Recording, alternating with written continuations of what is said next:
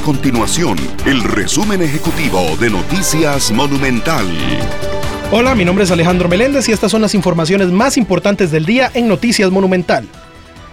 El Patronato Nacional de la Infancia ordenó revisar todos los casos que lleva la institución en materia de violencia sexual como una de las medidas para fortalecer sus acciones tras el caso de la menor desaparecida en Cartago, hija de una niña de 13 años víctima de violación sexual. El PANI dio a conocer una serie de acciones entre las que se encuentran conformar un órgano de procedimiento disciplinario con el objetivo de sentar responsabilidades internas si las hubiera. Más de 76 mil estudiantes de sexto grado de primaria iniciaron el lunes con la aplicación de las evaluaciones diagnósticas que forman parte de las pruebas nacionales estandarizadas, las cuales vienen a sustituir a las pruebas FARO que existieron en los últimos tres años.